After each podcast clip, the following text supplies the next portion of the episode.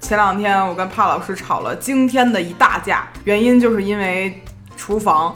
我爸做饭好吃的原因是因为我奶奶做饭难吃，嗯，也就是说，我爸当时跟我说，这东西就是隔着辈儿的传，就对如果这代人好吃，下一代人就会就是躺平任吃， 然后再下一代人就会由于上一代做的不好吃而自己去努力，它就是一个这样一个轮回。父母辈那些人，他们吃饭的时候会专注于聊吃这件事儿，嗯，比如呢？就是他们会在这个菜上来的时候点评这个菜是里面是什么东西，然后是怎么做的。我觉得年轻人并不会这样。嗯，还有，我觉得我父母他们虽然在餐桌上研究了他这东西怎么做的，还有这东西里面是什么，嗯，但是他们自己做的时候又远远和这个不一样。啊，我曾经最会做的饭就是减脂餐，你那个会是指能让它熟。 如果你真的来北京的话，不要对吃的有任何期待了。嗯，就你要相信这是一个让你嗯奋斗的城市。 就我们两家父母在一块儿吃饭的时候，嗯就发现，比如上了这盘牛肉，就是两位妈妈就会在那里聊，说啊这牛肉不错啊，是挺好的，挺薄的，哎你加一块儿你尝尝这个，哎这牛肉真好。你说就这牛肉怎么切的呀？这东西、嗯就一直会围绕着一个话题聊很长时间。对，这个东西聊完就聊那面条，聊完面条聊魔芋，聊完魔芋聊豆腐，聊完豆腐聊菜叶子，反正就是这东西可以把那一整锅的东西都聊完。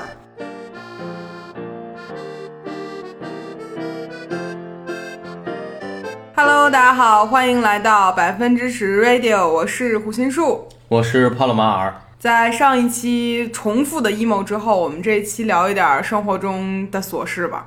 就是几乎每个家庭都会遇到的事情。对，就是吵架，其实我们吵架，这次吵架的理由比较奇怪，也不是对比较奇怪，其实挺常见的一个理由。其实，在咱俩的生活中是经常出现的，不知道别人家是怎么样。就是前两天我跟帕老师吵了惊天的一大架，原因就是因为厨房，听起来很很离谱啊，这个事情。反正在我们家的情况呢，是帕老师觉得这个厨房是属于他的，我呢是厨房之外的。这么说合适吗？挺合适的，就因为我也不做饭，我也不进去，对，所以呢，那天是由于很多朋友来家里聚餐，就是送别阿仁的那一天。嗯，然后来家里聚餐之后呢，呃，之前就是准备工作的过程中，其实我没有太参与，因为我是一个厨房废物，然后也不太会切菜，也不太会做菜，我都不知道要干嘛，所以呢，我就没有进去。以往呢，我每次进去，怕老师还会把我轰出来，所以我这次就特别自觉的没进去。然后吃完饭之后呢，由于要等等另外一个人，我也没收拾，反正大概是这么回事儿吧。最终怕老师就是生气了。对，因为一天都很忙嘛，嗯嗯，就是从买菜到就是很早就出去，然后到忙活到晚上吃饭，就一直在忙，所以就是最后有点委屈。，对，但是是就是我肯定有我自己不对的地方啊。我作为一个成年人，组织了一场聚会，没有任何能力来负担这个过程中的环节。但是呢，我也很委屈一点在于，以往每一次我进厨房的时候，都会被帕老师轰出来。关注我俩微博的人会发现，就是胡英叔在厨房这个领域吧，就 可谓是绝了。对，就是我怎么说呢？我我是不会做菜、啊，不会切菜，不会做菜，不会放调料，不会咋说呢？就凡是该会的事儿我都不会。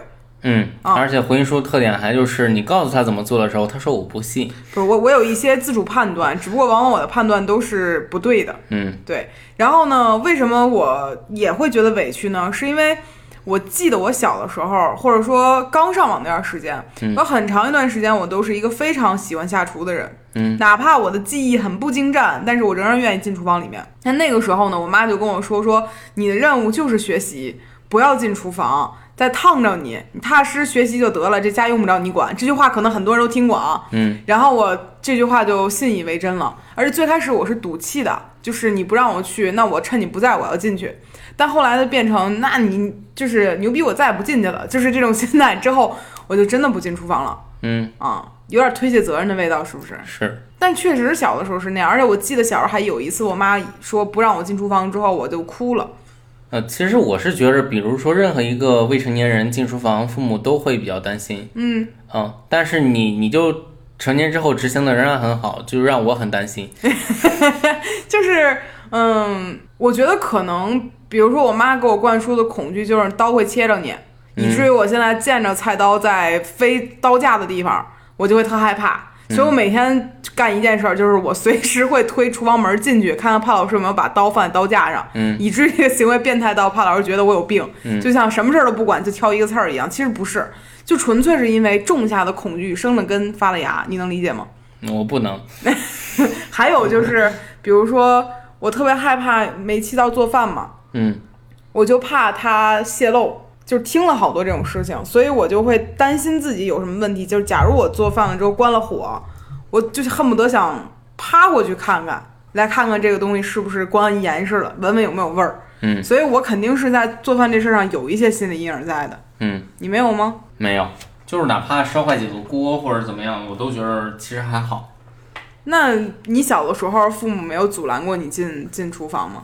呃，阻拦过呀，就是就是无所谓呗。不是无所谓，就是他肯定会阻拦啊。或者你其实特别小的时候，我进去就是为了要吃的，就是我饿了妈，我能不能先吃一块儿嗯啊？或者我能不能先尝一尝咸 蛋？我帮你尝尝熟了没有？嗯这就是我一开始最小的时候进厨房的一些行为。嗯，然后随着长大，你会主动去做饭或者主动去帮忙，因为随着长大你会发现我妈做饭实在是太难吃了， 你怎么发现这个事儿的呢？就是好歹吃过吧，吃过别的东西。哦，原来是这样。对就是那你要这么说，可能我没有没有去尝试另外一个原因，就是因为我爸做饭好吃。嗯啊、就现在我爸岁数大了嘛，所以可能做饭会稍微咸一点儿。但年轻的时候就是很不错。嗯但是我爸做饭好吃的原因，是因为我奶奶做饭难吃。嗯，也就是说，我爸当时跟我说，这东西就是隔着辈儿的传，就对如果这代人好吃，下一代人就会就是躺平认吃，嗯 然后再下一代人就会由于上一代做的不好吃而自己去努力，它就是一个这样一个轮回。但我其实有反例的，你说，就是我姥姥姥爷做饭特别不好吃，然后呢？呃然后，然后我妈做饭也不好吃。嗯，这是为什么呢？我其实觉得海边的人是没有厨艺的，特别是北方海边的人。因为很多时候就纯依赖海鲜本身，是吗？对，就是他们就是拿水煮一下或者拿水蒸一下就完事儿了，嗯，就没有说任何的需要我去加工，嗯嗯，就是你去海边儿找那种啤酒屋，他给你加工一个海鲜就五块钱完事儿，就他都不值得为这个东西收更多的钱，你这让我想起来，就是说很多重四川人是非常会做饭的，他们甚至就是吃到一道菜之后，就可以完美的复刻出来，对就是因为他们对于调料的这个他们对调料很敏感，他们能尝出来这里面有什么调料，对。对，我实不相瞒，我到现在为止，我都不知道味精是什么味儿， 就我只知道盐是什么味儿，就是咸的那个味儿。嗯，然后酱油它有一种特殊的味道，我也能知道。糖就不用说了嘛，醋也不用说了嘛。但是我不知道鸡精是什么味儿。鲜味儿。那什么叫 咸味儿？鲜味儿这东西很玄学啊，就是怎么讲呢？我姥爷从小跟我说的鲜味儿，其实是就是比如说一盘蛤蜊就是嘎啦，就我们那儿叫嘎啦，然后就是有一个坏掉的味，是嘎啦坏掉的那个味道，嗯，他说那个是鲜味儿，就是味觉系统上有一些问题呗。不是，他就是单纯不想承担那个不新鲜的责任，因为是他买的，他觉得鲜呗。 对，他就行非说这是鲜的，那你这种推卸责任就没有意思了。我们就是就事儿聊事儿的聊，其实我是不知道什么是鲜味儿的嗯，啊。所以我，而且我小时候一直都觉得麻这个东西不是一个味道，它是一个像痛感一样的东西。辣其实也是这样的，对，所以我小时候就对于我对于这些味道还是挺敏感的，嗯就是我很容易闻出来这个食物它有没有香味儿。嗯但就像刚才你说的，比如说你提到鲜这个东西，嗯，我曾经去一个餐厅吃过一个还挺高档一餐厅，吃过那种就是、呃一个套餐，就定时那种一顿一道一道那种上菜那种，嗯还有一个鱼皮汤。然后身边所有就是住在海边的人都说巨鲜，嗯，巨好喝。然后我闻了一下，然后我就吐了， 就是真实的干呕了。然后我发现那个味道让我非常的不舒服，然后我就闻了一下他们的，就我起初以为是不是大家的这个不是一样的啊，然后我闻了一下他们之后，我发现这个味儿真的是我受不了。就是内陆感觉腥的一种味道吧，对，就是我发现，比如说他们觉得鲜和我觉得腥可能是有重合度的，我觉得就是北京人小时候吃吃海鲜吃太少了，确实是，嗯我可以就是很，哎呀，这不能叫炫耀吧，就是我觉得我跟我妈这辈子都没有剥过虾，不是因为我们完全不会啊，而是因为我们懒得包。我们懒得包的原因，也是因为这个东西不是高频出现在你生活当中的。嗯啊，可能你俩月吃了回虾，嗯我高兴高兴，我爸一人就全给包了，给我妈完了一个，我完了一个，我妈完了一个，我完了一个，他一个， 就是就是五个里拿一个，大概这样。嗯所以小的时候对于所有海鲜的记忆都特别的淡薄，以至于我对于鲜的这个概念就很淡薄。所嗯以这个鸡精的味儿，其实我也不知道，就鲜这个东西到底是什么。其实那天我不是给你做了一个虾头油做的一汤吗？嗯，但你头也不爱吃，我还挺费解的。就是我觉得特别腥，那嗯在你尝来，哇，这好鲜啊！我觉得巨腥，就是这个东西。哎，就是回到这个你从小接触的东西，会让你对某类东西有一个特殊的印象嘛？嗯啊，其实跟我妈不让我进厨房一样，她告诉我，她告诉我这个东西腥，我长大慢慢就会认为这个东西腥。嗯，就跟父母不挑食，然后有些东西刻意避开之后，孩子长大之后也会不喜欢是一样的。嗯，就跟我妈小时候让我避开厨房，长大之后我彻底避开了是一样的。呃，其实我有一段时间特别不爱吃辣。为啥？因为疼。呃，不是，因为在青岛，嗯，或者在海边儿，如果你海鲜放辣椒了，说明在这海我那鲜个不时好。嗯候，在我小时候那个时候，就是如果你放辣椒了，就说明这海鲜不新鲜。但其实那现在更普遍一些了，就是无所对啊谓，了。那你关键你在我们北京，我们又不是一个盛产就是海鲜的地嗯方，或者说盛产什么东西地方，你要想吃到这东西有味儿，那它势必就得是加点儿调料啥的，就得辣点儿。 或者你们就吃那味儿，比如卤煮。卤煮这事儿另 说，这是另外不能算在酸甜苦辣咸鲜之之外的另外一种味道，你叫什么 味儿啊？卤煮味儿，啊，行。还有一个特殊的北京菜系的味 那儿，炒肝儿呢？下水味儿、那豆汁儿呢？车麻布味儿，就是这是我们的一些特殊的东西。其实你说到这儿，我就好奇，我们北京人到底在吃什么？就两期以前，我们跟西西聊那期播客的时候，嗯他不是从南通过来来这儿实习的吗？嗯，他就说说，就录完那播客之后，他就跟我们说，来北京实习最大的痛苦就是吃东西的事儿对，啊。我觉得他就因为来北京这一个多月的不到俩月的时间，嗯就决定以后再也不离开他的家乡了。 然后就是西西给我讲一事儿，印象特别深啊。嗯，他其实主要就讲了小笼包那个事儿。嗯，因为就是江浙沪都吃汤包嘛。嗯，然后皮儿特别薄，然后馅儿里面汁儿特别多。嗯，咬开吸一口再吃。然后北京的小笼包就是死皮儿的，就这是不是发面皮儿的，对，然后里边儿是普通的肉、猪肉、大葱这么一馅儿。嗯，就是挺难吃的。就是北京早餐的那个时候卖的豆腐脑配小笼包，嗯它那个小笼包就是一个发面的面，里面包了一口那个馅儿。嗯这个东西叫小笼包，但是南方它是一个死面儿、死皮儿的那种，对，然后里面包的是一个那个，呃，很多汤汁啊什么之类有的，这样鸡汁啊，或者其他汁啊对，，就对，是南北方叫法不一样，嗯，那就跟叫豆腐脑，北方觉得咸的，南方觉得甜的是一样的。其实感觉。但北方喜欢叫什么杭州小笼包，但其实主要是笼子 小。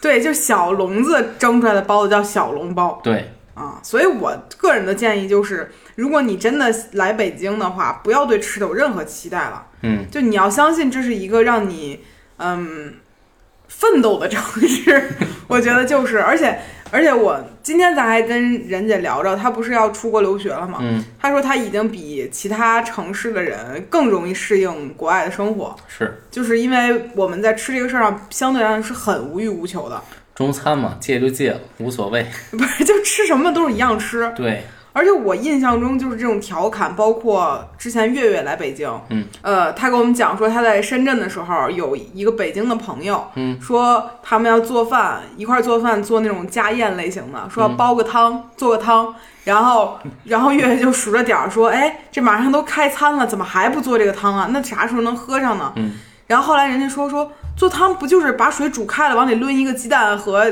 切俩西红柿吗？放点葱花儿，嗯这东西就是我们北京定义的西红柿鸡蛋汤。但是月月说他们那个地方就是广制广东煲汤的时候，这没有个三四个小时是煲不好的。啊，我我我姐夫是广西北海人嘛，和广州非常接近。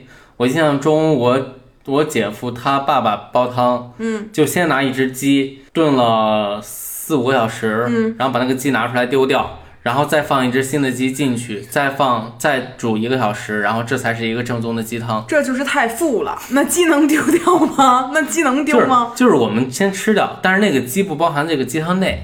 哎，这就是，哎呀，你知道吗？最开始我跟月月刚好刚成为朋友的时候，他有一次来当时的悲欢之茶找我，嗯，然后提了一一桶那个，就一个一个小桶是他自己煲的汤，嗯就煲了很久的那种。那会儿他还没有从北京走呢，嗯，然后我就发现他们这是一个很有仪式感的东西，而在北京，我们喝过最多的汤是三种汤。第一个中叫酸，第一种汤是西红柿鸡蛋汤，嗯，它也顺顺便囊括了黄瓜片儿、鸡鸡蛋汤、木耳什么这些就都能嗯都加，算，反正就是鸡蛋加一种东西的清汤，里面还得放点淀粉，嗯，让它稍微和弄和弄。嗯哎，这句话听到南方朋友可能都感觉到被冒犯，嗯就作为汤。然后第二种东西就是酸辣汤，这其实是鲁菜，我们经常吃的。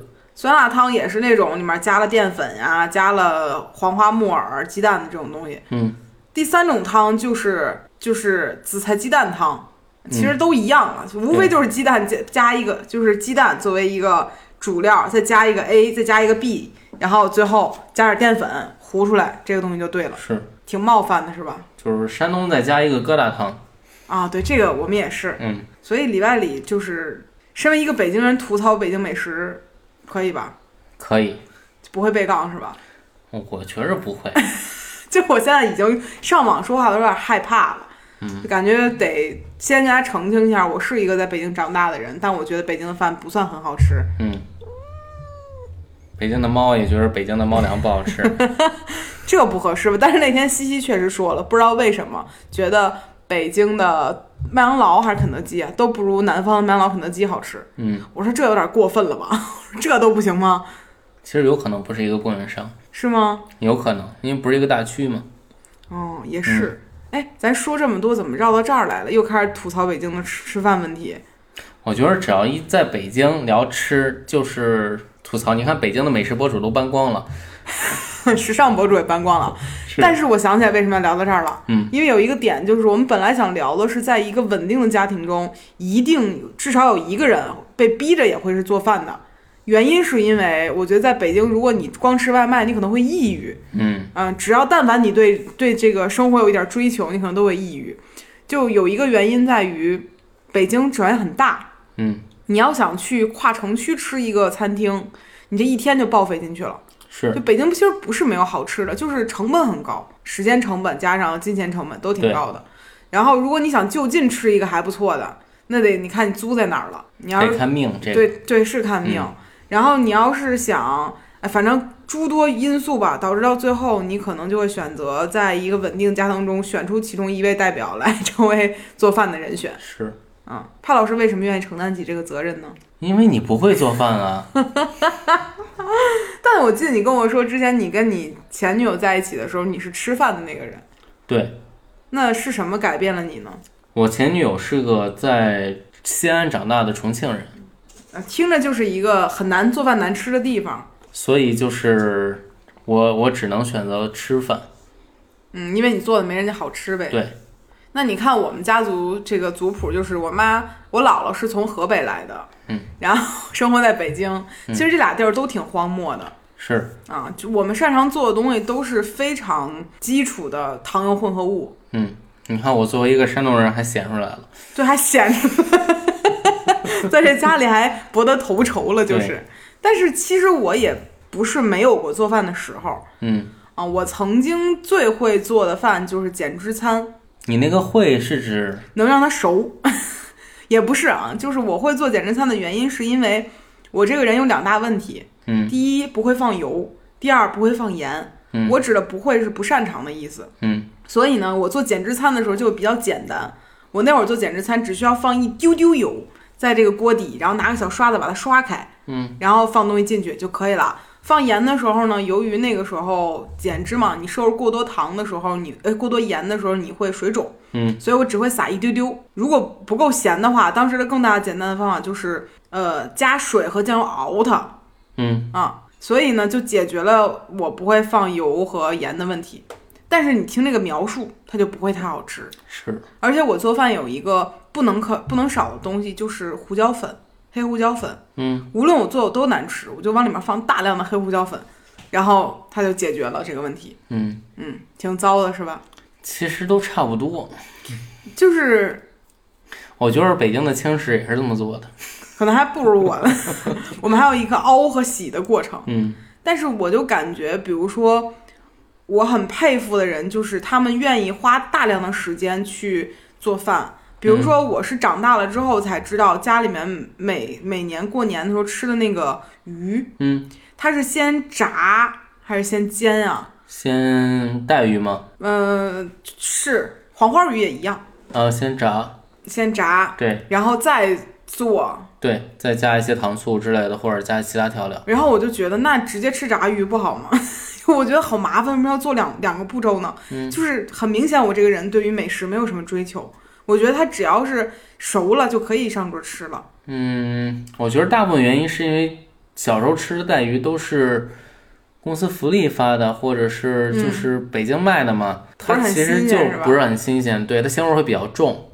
嗯啊，而且带鱼其实想处理干净，它里边那个膜是特别难处理的。哦，所以你炸了之后再再去卤或者再怎么样的话，它那个味道更能入进去，就不会那么腥。是，啊但是其我，实海边直接清蒸就能吃。但是对我来讲，我就会觉得天哪，好复杂呀，嗯就是要做好几个步骤，而且我小的时候去外面吃饭吃过那个拔丝地瓜，嗯，然后我觉得这东西好好吃啊！我回去就让我爸给我做，我爸拖了好久才给我做。我当时还有点生气，就小朋友嘛，就会觉得我要了你不给。嗯，后来我才知道这东西有多复杂。是，反正我炒糖的时候一不小心会苦。对，嗯然后我就会觉得这东西复杂疯了。 但是我长大之后才知道，小的时候我唯一接触到就是吃嘛。嗯，而且我印象中，就那个时候好像对于大人而言，买菜和做饭是一个特别需要规划的事情。那比如你买菜，可能你下午四五点就开始去四四点以前，嗯，就去菜市场，因为那会儿下班早嘛，嗯，然后回来之后五点就开始做饭，嗯，六点吃上，就感觉他们一天中有醒着的时间得几分之一都在关于做饭这个事儿。是，啊，然后我就会觉得好像就是你作为吃饭的人，觉得挺习以为常的。但是现在我一想到我就头疼，这也是我很抗拒厨房那个原因。但我也每天花了很长时间来买菜和做饭。所以我爱你嘛，这这事儿是应当的。我觉得回音术特像一个标准的 PUA 男是吗？直直男，对，就觉得对方做这些都是理所应当的。真的没然后，嗯有，真的没有。就是我甚至可以觉得咱俩都可以不做饭。 但是在北京，你怎么突然这样说话？就但是咱俩如果都不做饭，肯先受不了的肯定是你对。啊、没有 PUA 你的意思啊。我我其实对北京的外卖有个最大的意见，就是它碳水太高了。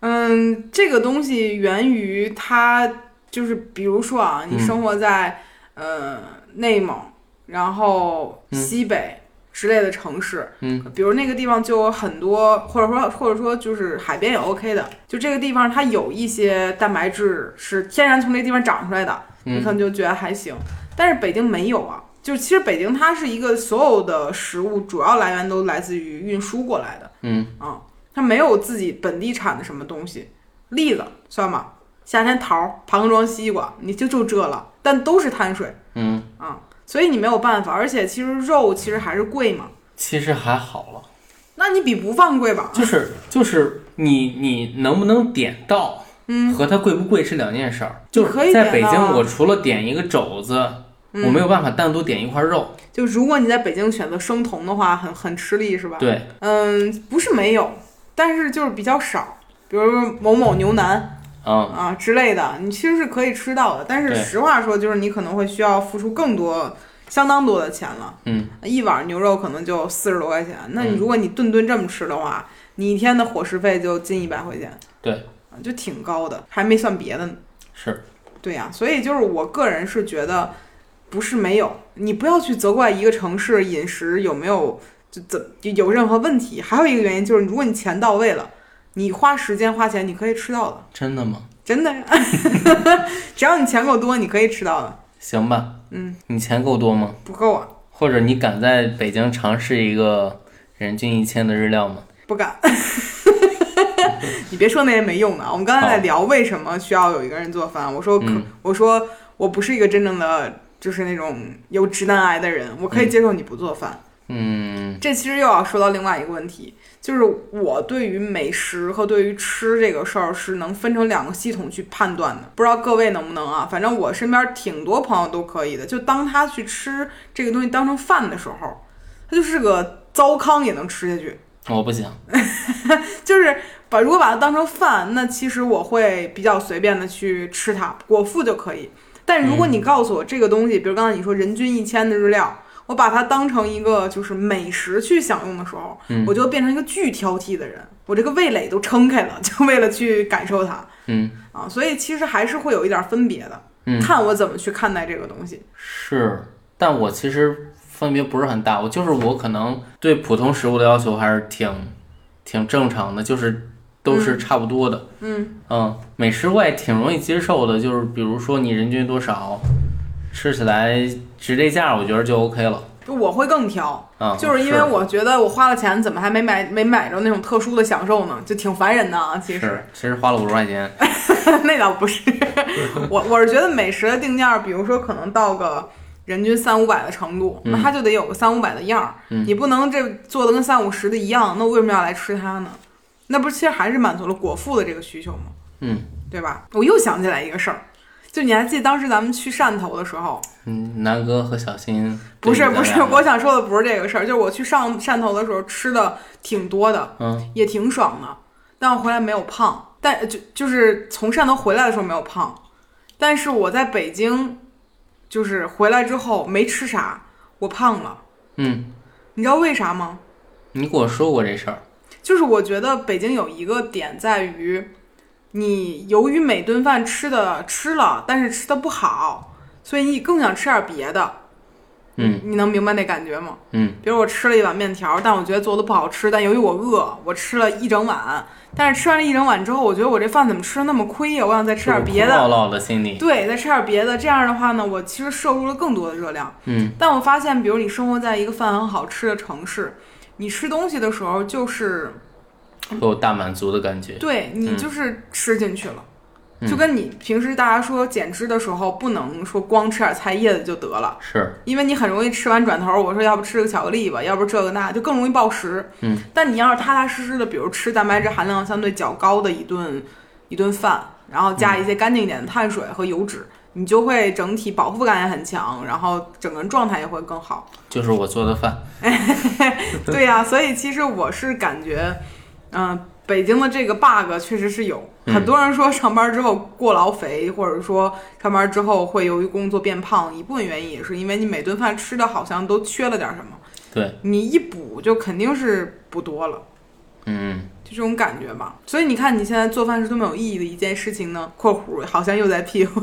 是，我其实还想聊一个事儿， 你说，我我觉得父母辈那些人，他们吃饭的时候会专注于聊吃这件事儿，嗯，比如呢？就是他们会在这个菜上来的时候点评这个菜是里面是什么东西，然后是怎么做的。哦，你的意思就是说，比如说一顿饭搬上，哎，说你看这牛肉是不是挺好吃的？哎，这牛肉是不错，就是这种，就一对块牛肉能聊十分钟那种。，对，嗯这事儿都能解脱口秀段子了，你知道吗？是。然后就是我觉得年轻人并不会这样。嗯还有，我觉得我父母他们虽然在餐桌上研究了他这东西怎么做的，还有这东西里面是什么，嗯但是他们自己做的时候又远远和这个不一样。嗯，这我要讲另一个脱口秀段子了，就是我妈做蒜蓉生蚝这 事儿，真是太经典了啊！我妈做，因为一个青岛人，她有一次做生蚝，我说你那个里边加点蒜，蒸一下就好了。然后我妈就说行，我去做。当我打开锅盖儿的时候，我发现生蚝没有开盖儿，就是蒜在生蚝壳上请问铺了这满满一层。这是啥？海盐搓背吗？这是？然后生蚝就还是那个味儿，就是好像一个冷笑话啊！但但对我来说的震撼是非常大的，你你知那道会儿吗？多大呀？我那会儿上高中，那你怎么发现这事儿不对的呢？ 就是你们都去饭店吃过蒜蓉生蚝啊，你也见过其他人做蒜蓉生蚝啊，对呀、对啊，对呀、但是为什么到了我妈这儿，她会把蒜放在生蚝壳上面呢？就 你问我，我怎么知道呢？然后我就很困惑。嗯嗯，而且我妈真的是那种每次在外面吃饭都要想一下哦，这东西怎么做的，怎么做的，然后回家就会搞出一些莫名其妙的东西来。所以你就觉得长辈在饭桌上聊饭这个事儿，到底是为了什么呢？对，我觉得真的非常奇怪，就是年轻人不会这么做。对，因为这事儿前段时间帕老师跟我讨论过，对，就我们两家父母在一块儿吃饭的时候，嗯就发现就是比如上了这盘牛肉，然后就是两位妈妈就会在那里聊说啊，这牛肉不错啊，是挺好的，挺薄的，来你加一块儿，你尝尝这个，哎，这牛肉真好。你说就是这牛肉怎么切的呀？这东西、就一直会围绕这一个话题聊。很长时间，对，这个东西聊完就聊那面条儿，聊完面条儿聊魔芋，聊完魔芋聊豆腐，聊完豆腐聊菜叶子，反正就是这东西可以把那一整锅的东西都聊完。然后这聊天儿就结束了。对，对，你就相当于呢，我和回音鼠去吃麦当劳，然后然后哎，这鸡翅怎么炸哎，的这汉呀？堡真不错，哎，你看这生菜，哎哎，你看这辣椒酱，是不是你新说出的？是不是新出的？你说你们为什么要放酸黄瓜呀？不知道呢。是不是啊？那人都爱吃那酸黄瓜吗？不不过是他这吧面包胚子做的是真不错。哎，是，你看这芝麻，哎，个儿顶个儿的，挺你看一挺个挨甜一的，个的，哎，你还挺，您排的还挺均匀，是，就就这么聊。嗯，你说，奇怪吧？哎就谁会在家里这样？就是哪个哪个年轻人出去聊天的时候会就一道菜反复的去聊呢？不知道，就咱们撑死了就会说，比如说，哎，它炒挺好吃，你尝尝，你尝尝，哎，牛逼牛逼，这结束了，嗯，还会说别的吗？也会说吧，说这儿不好吃，我在哪儿吃过更好吃的，也就结束了，对，就咱们嗯所有对话可能还会就是，还是聊事儿嘛。你出来就是为了聊其他事儿，对，嗯，是，而且如果有一个人这样去跟我说话，我会觉得这个人实在是跟我没得聊了，要不别吃了， 就感觉这个事儿会很干瘪。嗯。那有没有可能，比如说两个双方父母聚在一起就是没得聊呢？但我同样见过我爸妈和其他人吃饭也是这样的，就是他们非常多年的朋友，他们很有，就是比如说吃完饭之后，他们回家会有的聊。就是当面只聊饭呗。不是，就比如说他们吃完饭之后去我家做客啊，啊，他们会聊其他事情，但是吃饭的时候他们就聊吃，就怎么说呢？就是而，且你比如我爸和你爸也会聊说话一些 东西，但必须在但当饭桌以面啊外。当面就得聊吃，这是一种什么传统呢？不知道，就事论事吧， 传说中的就事论事嘛，挺奇怪的。嗯，哦，有没有可能就只是我们北方特色呢？这里需要南方的朋友帮忙解答一下。对，大家可以在评论里解答解答，因为我们确实是两两家的传统里好像没有特别特别这种情况。但是啊，我要想起来，就是呃，我上次去深圳的时候，跟月在一起住嘛，嗯啊，然后当时我就会发现广东人对于这个东西是否是热的，哇，要求太高了。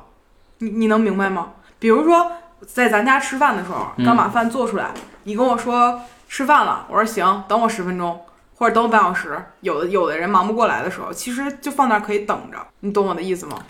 因为你不做饭，所以你不觉得不不无所不谓嗯不，。我的意思不是这个意思。就比如说你出去吃饭，可能你晚来半个小时，就比如你有事儿晚来半个那小时，我可受不了，什么什么意思？就是凉了之后我会觉着不好吃。我都说多了，就是把这菜端上来，比如说你一分钟之内没有吃它，月月就会着急， 你懂吗？啊？那我倒不，我就是看菜，他们很在乎这个东西的温度，然后他自己也跟我说，说我们广东特别在乎的就是温度，嗯就要喝热茶，吃吃就是热口的菜。如果这个东西温度变了，就比如说它变得不那么热了，很多东西它的口感和味道就会发生变化。那北方也有啊，饺其实子。不，北方我吃凉饺子，从小就吃凉饺子，但是你的问题啊，就北方大部分人都吃吃热饺子，烫嗓子眼儿、烫砂糖，所以我们都不吃特别烫的。嗯而且我姥姥包那饺子全是油，那一口真的就烫坏了。嗯，所以就是包括豆腐，嗯，就是北方是绝不能吃烫豆腐的，因为我姥姥小时候说烫豆腐会有人咽下去之后对嗯对仍然会把肠道烫坏嘛，对，所以就不让吃烫的。但是我去广东那几天，我就会逼着被人吃，被人逼着吃热饭，就是必须得吃烫口的食物。嗯嗯，所以其实我觉得各个地区的区别还挺大的。嗯，然后我记得上大学的时候，我去广东也是，有朋友带着我从早茶吃到了晚茶，嗯，但是奇怪的就是我一直在吃，但我居然不撑，我不知道为啥，嗯，可能是吃的东西的量的问题。是，就可其实也没多少，其实没多少，不像咱北方吃饭、就先干一桶这，再干一锅那，然后停在那儿。是。说回来，咱聊聊，还是聊回就是厨房矛盾这事儿吧。嗯行，一百八十度大吊弯儿是吧？嗯，怎么聊？就是聊聊你以后怎么改吧。 我改啥？ 其实我我不知道大家有没有那种就是家庭家务矛盾啊，嗯，就比如说对咱俩来讲，比如收拾屋子呀、打扫卫生啊这种矛盾几乎是没有的。嗯因为我自己特别爱干的事儿是收拾，嗯就是让把所有东西归到该归的地方，我会有一种快感。原因是因为现在这个家里面都是柜子，嗯所以把它放回去是一个很简单的事情啊，我会很有快感。然后，呃，脏的这个事儿上，其实比如你常用的地方，你就会拿纸擦一擦呀，什么之类。地每天扫地机器人扫一扫啊，都不会太脏。嗯唯独的问题就是厨房这个问题。嗯厨房这个问题呢，在帕老师的概念里吧，这个厨房是他的， 因为就是他在用。然后我进去呢，就是也没起什么好作用，嗯不是就不是不停的问他这个东西怎么用，该放哪儿，要不然就是不停的挑刺儿。我又想讲一个脱口秀段子，你说说就是昨天你干的事儿。那事儿和进不进厨房没关系 啊？那你倒是进呀，或者你不进呀。你说吧，给大家开个眼。行，昨天吃完饭呢，我就收拾桌子，然后我端了大概三个盘子、两个碗，然后这手就空不出来。我说回心树，麻烦你给我开下门儿，我放厨房去。然后回心树开了，开了之后站在厨房正门口，但是我不是故意的，对，然后回心树在那纳闷儿，说你怎么还不进来？然后开门干嘛呀？不是。实话说，咱这现在厨房门儿挺窄的，嗯，所以我总是会觉得你能蹭进来，但没想到你不行。你现在自从开始健身之后，整个人身体变得很强壮，你进步来了，就是通过夸的方式来那个贬损。不是，但说回来就是这个厨房，你觉得是你的，是，而且我对厨房真的是很陌生的一个地方，我不知道进去该干嘛。嗯比如我在别的地方，我会特别顺手的把该干的事儿手底下就干了。嗯，我在厨房里就会有一种，哎，这个你刷没刷过呀？这盘子放哪儿啊？这个洗洁精行不行啊？这就这垃圾该不该扔？反正就很多问题。然后我又觉得这地儿既然你说是你的，那我就问问你，一问你给你整倍儿烦。是，咱怎么解决一下这个矛盾呢？保持现状嘛。现状是就厨房是我的，你们很难见到一个家庭里面像帕老师这样自己做饭自己洗碗，绝不允许对方进去。就是我这样还更轻松一点。因为我尝试过让回音树去刷碗，或者让他收拾其他厨房其他东西，他会收拾不得停的特叫我那。收拾特好。 我给你擦那灶台擦锃光万亮的，是，这如果不叫我那几十次就好了。那我不知道东西在哪儿呢。但是在那次给帕老师刷锃光万亮的时候，把一个电子秤给洗进水了。是，我那会儿就洗上劲了，我把所有东西都在那儿搓，在水底下冲，冲着冲着把你秤给冲了。嗯，然后当时我觉得这秤可能价格不菲，没想到那么贵，那是我一个非常精细的咖啡秤，然后把它给冲了。就是精确到零点零几克的一个秤。然后我把它冲的它那个显显那个数字的地方都积水了，是，很羞愧啊，嗯确实很羞愧。但是后来好了吗？不是，是，但我心灵创伤还在。所以潘老师之后就更喜欢一个人做饭，一个人洗碗了。嗯，那你能从这个做饭这事儿上获得什么快乐吗？其实是有的，就是你看到一堆就是生的变成熟的，会变好吃。就比如说，我会每次让你吃完饭，哎，好像男的每次搞完之后问爽吗？一个一个样子，就是 哎，哎呀，吃饱了吗？好吃吗？就问一句。那肯定得说好吃啊！你说你不做饭，你还不说人好吃，那你自己做去。你也不是需要这样，你也不每次都说好吃啊。就我会比较客观的评价，嗯就比如有的时候，我觉得它不符合我的胃口，不一定代表它不好吃。嗯，注意啊，就是自己不做饭那人注意一下说话的艺 术。就是可能这个东西不适合我，但它还是好吃的。 嗯嗯，别看回音树现在说很注意说话的艺 术啊，但是他现实中就是一翻白眼儿，一般。还行，还行。是，啊就或者还行。那帕尔问好吃吗？我说嗯，还行，嗯可以。嗯，还这这道呢，一般吧，不错，就是想象一下，你写一稿子给甲方，甲方还行。我说那还行，发了 啊。 你看，我们就不不那么在乎这个。嗯，啊，就有事儿说事儿，没事儿就就就是我们北京人夸人就是还行，就算特好，行，不错就顶着天儿了，你知道吗？ 要说这事儿凑合吧，盖了帽了，兄弟，老 baby。行 了，那咱本期就厨房的事儿发散到四处了啊，嗯北京的吃啊，北京的生活以及呃家庭生活的小矛盾，还有就是父母那辈的做饭啊那些事儿。奇闻异事。对，那本期就聊到这儿了，然后大家也可以在评论里讲一讲自己在厨房里面做的一些呃事儿吧。嗯，包括家里长辈的一些有意思的事儿都可以聊聊。是反正我是个人觉得，每一期在评论里面，大家就是在我们的时间线上打点儿，讲自己的事儿是最有意思的一个事情是的，啊，有一种奇怪的互动感。嗯就虽然你们没有在播客里聊天，但胜聊了。是，是，那本期就到这里啦，感谢大家收听，拜拜。拜拜。